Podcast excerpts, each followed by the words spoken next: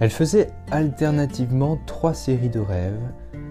La première, où sévissaient des chats, disait ce qu'elle avait souffert de son vivant. La seconde montrait dans d'innombrables variantes des images de son exécution. La troisième parlait de sa vie dans l'au-delà, où son humiliation était devenue un état éternel. Dans ses rêves, il n'y avait rien à déchiffrer. L'accusation qu'ils adressaient à Thomas était si évidente qu'il ne pouvait que se taire et caresser, tête basse, la main de Teresa. Outre qu'ils étaient éloquents, ses rêves étaient beaux. C'est un, un aspect qui a échappé à Freud dans sa théorie des rêves. Le rêve n'est pas seulement une communication, éventuellement une communication chiffrée, c'est aussi une activité esthétique, un jeu de l'imagination. Et ce jeu est en lui-même une valeur. Le rêve est la preuve qu'imaginer, rêver ce qui n'a pas été, est l'un des plus profonds besoins de l'homme. Là est la raison du perfide danger qui se cache dans le rêve. Si le rêve n'était pas beau, on pourrait vite l'oublier. Mais Teresa revenait sans cesse à ses rêves, elle se les répétait en pensée, elle en faisait des légendes. Thomas vivait sous le charme hypnotique de la déchirante beauté des rêves de Teresa. Teresa, Teresa chérie, tu t'éloignes de moi. Où veux-tu aller? Tu rêves tous les jours de la mort comme si tu voulais vraiment disparaître lui disait-il un jour qu'ils étaient attablés dans un bar. Il faisait grand jour, la raison et la volonté avaient repris le gouvernail. Une goutte de vin rouge coulait lentement sur la paroi du verre, et Teresa disait Thomas, je n'y peux rien, je comprends tout, je sais que tu m'aimes, je sais bien que tes infidélités n'ont rien de dramatique. Elle le regardait avec amour mais elle redoutait la nuit qui allait venir. Elle avait peur de ses rêves. Sa vie était coupée en deux. La nuit et le jour se disputaient le pouvoir sur elle. Celui qui veut continuellement s'élever doit s'attendre à avoir un jour le vertige. Qu'est-ce que le vertige? La peur de tomber? Mais pourquoi avons-nous le vertige sur un belvédère pourvu d'un solide garde-fou? Le vertige, c'est autre chose que la peur de tomber. C'est la voix du vide au-dessous de nous, qui nous attire et nous envoûte, le désir de chute dont nous nous défendons ensuite avec effroi. Le défilé des femmes nues autour de la piscine, les cadavres dans le corbillard qui se réjouissaient que Teresa fût morte comme eux, c'est l'en bas qui l'effrayait, d'où elle s'était déjà enfuie une fois, mais qui l'attirait mystérieusement. C'était son vertige. Elle entendait un appel très doux, presque joyeux, à renoncer au destin et à l'âme. C'était l'appel à la solidarité avec les sans-âme. Et dans les moments de faiblesse, elle avait envie d'y répondre et de retourner vers sa mère. Elle avait envie de rappeler du pont de son corps l'équipage de l'âme, de descendre s'asseoir parmi les amis de sa mère et de rire, comme l'une ou l'autre lâche un paix sonore, de défiler nu avec elle autour de la piscine et de chanter. Il est vrai qu'avant de quitter sa famille, Teresa était en lutte avec sa mère, mais n'oublions pas qu'elle l'aimait en même temps d'un amour malheureux. Elle aurait fait n'importe quoi pour sa mère, si seulement celle-ci lui avait demandé avec la voix de l'amour. N'avoir jamais entendu cette voix lui avait donné la force de partir. Quand la mère comprit que son agressivité n'avait plus de prise sur sa fille, elle lui écrivit à Prague des lettres larmoyantes. Elle se plaignait de son mari, de son patron, de sa santé, de ses enfants, et disait que Teresa était le seul être qu'elle eût au monde. Teresa crut entendre enfin la voix de l'amour maternel dont elle avait eu la nostalgie pendant vingt ans, et elle eut envie de retourner près d'elle. elle en eut d'autant plus envie qu'elle se sentait faible. Les infidélités de Thomas lui révélaient soudain son impuissance, et de ce sentiment d'impuissance naissait le vertige, un immense désir de tomber. La mère lui téléphona. Elle avait un cancer, disait-elle. Il lui restait à peine quelques mois à vivre. À cette nouvelle, le désespoir ou les infidélités de Thomas avaient plongé Teresa qui se mua en révolte. Elle se reprochait d'avoir trahi sa mère pour un homme qui ne l'aimait pas. Elle était prête à l'oublier, tout ce que sa mère lui avait fait subir. Elle était à même de la comprendre à présent. Elles étaient toutes les deux dans la même situation. La mère aimait son mari comme Teresa aimait Thomas, et les infidélités du beau-père faisaient souffrir sa mère, exactement comme celles de Thomas tourmentaient Teresa. Si la mère avait été méchante avec elle, c'était uniquement parce qu'elle était trop malheureuse. Elle, elle parla à Thomas de sa maladie, de sa mère, et lui annonça qu'elle allait prendre une semaine de congé pour aller la voir. Il y avait du défi dans sa voix. Comme s'il devinait que c'était le vertige qui l'attirait, Teresa auprès de sa mère, Thomas ne souhaitait pas ce voyage. Il téléphona au dispensaire de la petite ville, en Bohême. Les dossiers des examens cancérologiques sont très détaillés et il put aisément vérifier que la mère de Teresa n'avait aucun symptôme de cancer et n'avait même pas consulté depuis un an. Teresa obéit et n'alla pas voir sa mère. Mais le même jour, elle tomba dans la rue. Sa démarche devint hésitante. Elle tombait presque quotidiennement. Elle se cognait ou, à mieux, lâchait l'objet qu'elle tenait dans la main. Elle éprouvait un insurmontable désir de tomber. Elle vivait dans un continuel vertige. Celui qui tombe dit Relève-moi. Patiemment, Thomas la relevait.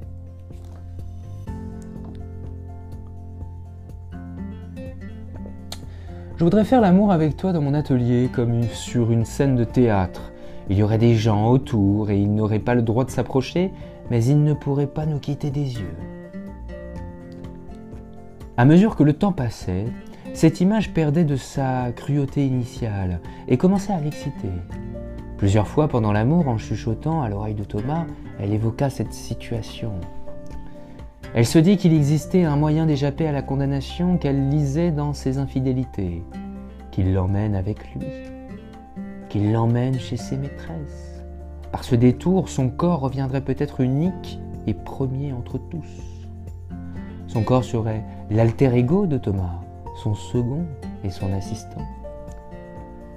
Il s'étreigne et elle lui murmure Je te les déshabillerai, je te les laverai dans la baignoire et je te les amènerai.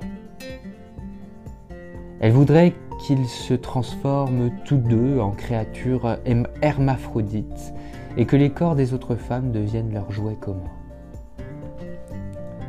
Lui servir d'alter ego dans sa vie polygame, Thomas ne voulait pas comprendre, mais elle ne pouvait se débarrasser de cette idée et tentait de se rapprocher de Sabina.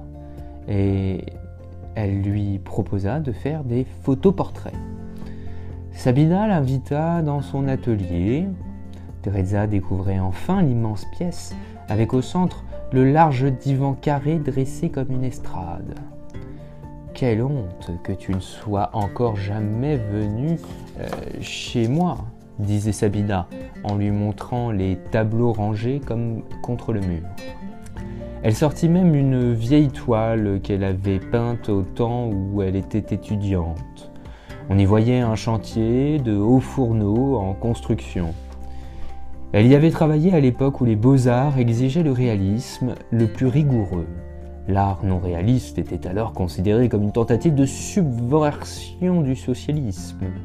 Et Sabine, guidée par le goût sportif du Paris, s'efforçait d'être encore plus rigoureuse que les professeurs. Avec sa manière d'alors, le trajet du pinceau était imperceptible, ce qui donnait à ses toiles l'apparence de photos en couleur. Ce tableau-là, je l'avais abîmé.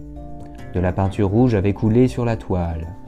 Au début, j'étais furieuse, mais cette tâche a commencé à me plaire parce qu'on aurait dit une fissure, comme si le chantier n'était pas un vrai chantier, mais seulement un vieux décor fendu où le chantier était peint en trompe-l'œil. J'ai commencé à m'amuser avec cette fissure, à l'agrandir, à l'imaginer, ce qu'on pouvait voir derrière. C'est comme ça que j'ai peint mon premier cycle de tableaux que j'ai appelé Décor. Évidemment, il fallait que personne ne les vît, on m'aurait fichu à la porte de l'école. Devant, c'était toujours un monde parfaitement réaliste, et en arrière-plan, comme derrière la toile déchirée d'un décor de théâtre, on voyait quelque chose d'autre, quelque chose de mystérieux ou d'abstrait. Elle s'interrompit, puis elle ajouta Devant, c'était le mensonge intelligible, et derrière, l'incompréhensible vérité. Teresa écoutait avec cette incroyable attention qu'un professeur a rarement l'occasion de voir sur le visage d'un étudiant.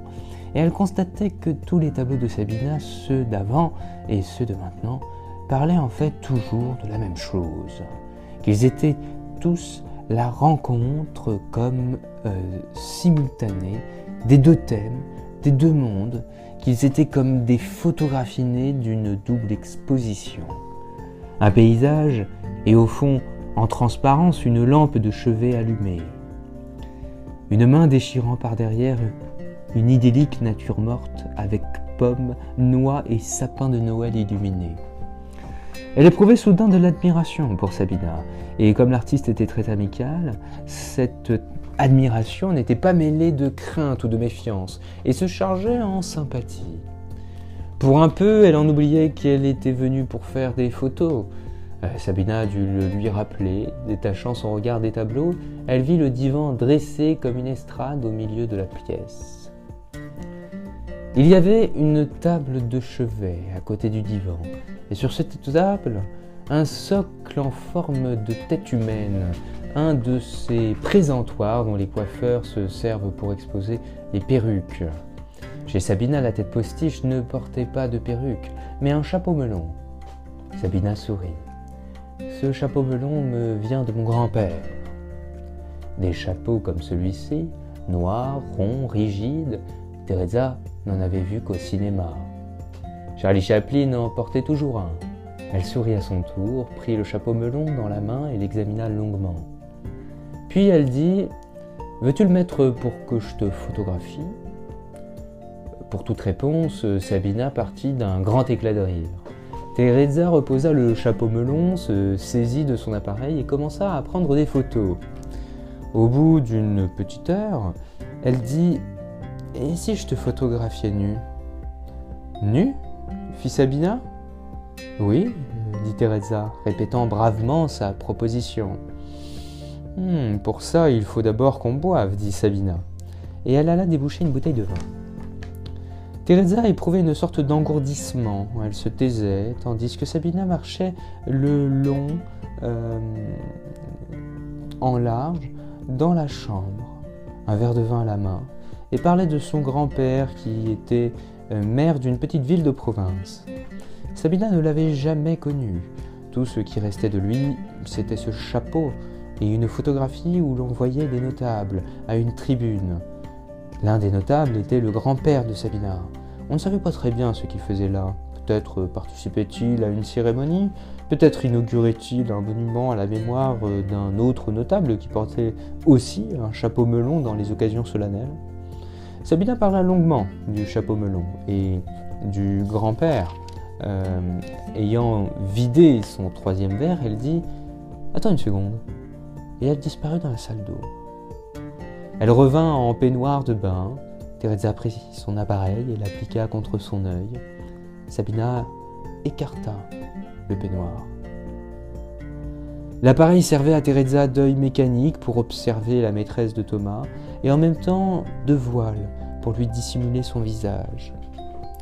Il fallut un bon moment à Sabina pour se résoudre à ôter le peignoir.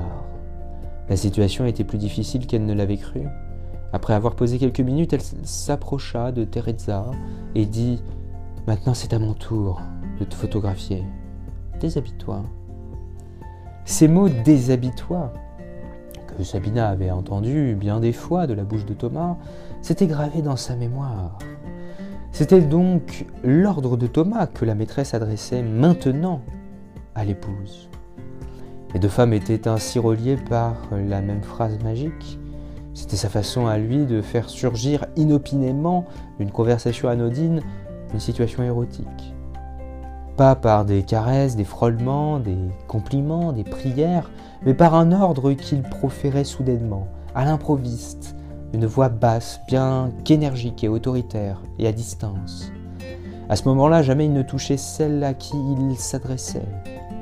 Même à Teresa, il disait souvent, exactement sur le même ton, Déshabille-toi. Et quand il dit cela doucement, quoiqu'il ne fît que chuchoter, c'était un ordre. Et elle se sentait toujours excitée rien que de lui obéir. Or, elle venait d'entendre ces mêmes mots et son désir de se soumettre était autant plus grand que c'est une étrange folie d'obéir à quelqu'un d'étranger. Folie en l'occurrence d'autant plus belle que l'ordre n'était pas proféré par un homme, mais par une femme. Sabina lui saisit l'appareil des mains et Teresa se déshabilla. Elle était debout, nue, désarmée, littéralement désarmée, parce que privée de l'appareil dont elle s'était servie pour dissimuler son visage, et qu'elle pointait sur Sabina comme une arme. Elle était à la merci de la maîtresse de Thomas. Cette belle soumission la grisait. Puis ces secondes où elle était nue devant Sabina ne s'achevaient jamais. Je pense que Sabina sentit aussi le charme insolite de cette situation où elle avait devant elle la femme de son amant, étrangement docile et timide, elle appuya deux ou trois fois sur le déclencheur, puis, comme effrayée de cet envoûtement et pour le dissiper au plus vite, elle rit très fort. Teresa en fit autant, et toutes deux se rhabillèrent. Tous les crimes passés de l'Empire russe ont été perpétrés à l'abri d'une pénombre discrète la déportation de centaines de milliers de Lituaniens, l'assassinat de centaines de milliers de Polonais, la liquidation des Tatars de Crimée, tout cela est resté dans la mémoire sans preuve photographique, donc comme une chose indémontrable que l'on fera tôt ou tard passer pour une mystification. Au contraire, l'invasion de la Tchécoslovaquie en 1968 a été photographiée, filmée et déposée dans les archives du monde entier. Les photographes et les caméramans tchèques comprirent l'occasion qui leur était donnée de faire la seule chose qu'on pouvait encore faire, préserver pour l'avenir lointain l'image du viol. Teresa passa ces sept journées-là dans les rues, à photographier des soldats et des officiers russes dans toutes sortes de situations compromettantes. Les Russes étaient, sur, euh, étaient pris au dépourvu. Ils avaient reçu des instructions précises sur l'attitude à adopter au cas où on leur tirerait dessus ou si on leur lançait des pierres. Mais personne ne leur avait indiqué comment réagir devant l'objectif d'un appareil photographique. Elle prit des photos sur des centaines de pellicules. Elle en distribua à peu près la moitié à des journalistes étrangers sous forme de rouleaux à développer. La frontière était toujours ouverte, les journalistes arrivaient de l'étranger au moins pour un aller-retour, et ils acceptaient avec reconnaissance le moindre document. Beaucoup de ces photos euh, parurent à l'étranger dans les journaux les plus divers. On y voyait des tentes, des points menaçants, des immeubles endommagés, des morts recouverts d'un drapeau tricolore ensanglanté, des jeunes gens à moto qui tournaient à toute vitesse autour des chars en agitant des drapeaux tchèques au bout de longues perches, et de très jeunes filles vêtues de mini-jupes incroyablement courtes qui provoquaient les malheureux soldats russes sexuellement affamés en embrassant sous leurs yeux des passants inconnus. L'invasion russe, répétons-le, n'a pas été seulement une tragédie. Ce fut aussi une fête de la haine dont personne ne comprendra jamais l'étrange euphorie. Elle avait emporté en Suisse une cinquantaine de photographies qu'elle développa elle-même avec tout le soin et tout l'art dont elle était capable. Elle alla les proposer à, un magazine à, grand tirage. Le rédacteur en chef l'a reçu aimablement. Tous les Tchèques portaient autour de la tête l'auréole de leur malheur qui touchait les bons Suisses. L'invita à s'asseoir dans un fauteuil, examina les photos en fit l'éloge et expliqua qu'elle n'avait aucune chance d'être publiée, aussi belle soit-elle, l'événement étant maintenant trop éloigné. Mais à Prague, rien n'est fini, s'indignait Teresa, et elle tentait d'expliquer en mauvais allemand que dans son pays occupé en ce moment même, envers et contre tout, des étudiants, euh, pour protester contre l'occupation, étaient en grève, et que tout le pays continuait à vivre comme il l'entendait. C'est justement ça l'incroyable. Et ça n'intéressait plus personne. Le rédacteur en chef se sentit soulagé quand une femme énergique entra dans la pièce, interrompant leur conversation. Elle lui tendit un dossier. Je t'apporte un reportage sur une plage de nudistes. Subtil, le rédacteur en chef craignit que cette tchèque qui photographiait des tanks ne trouvât frivole l'image de gens tout nus sur une plage il repoussa le dossier le plus loin possible sur le bord de son bureau et s'empressa de dire à la nouvelle venue Je te présente une collègue de Prague. Elle m'a apporté de splendides photos. La femme serra la main de Teresa et prit les photos. Pendant ce temps, regardez les miennes. Teresa se pencha sur le dossier et en sourit et en sortit les photographies. Le rédacteur en chef dit à Teresa d'une voix presque coupable ah, C'est exactement le contraire de ce que vous avez photographié, vous. Teresa répondit Mais pas du tout, c'est exactement la même chose. Personne ne comprit cette phrase. Et moi aussi, j'ai quelques peines à m'expliquer ce que Teresa voulait dire en comparant une plage de nudistes à l'invasion russe. Elle examina les épreuves et s'arrêta longuement sur une photo où l'on voyait en cercle une famille de quatre personnes.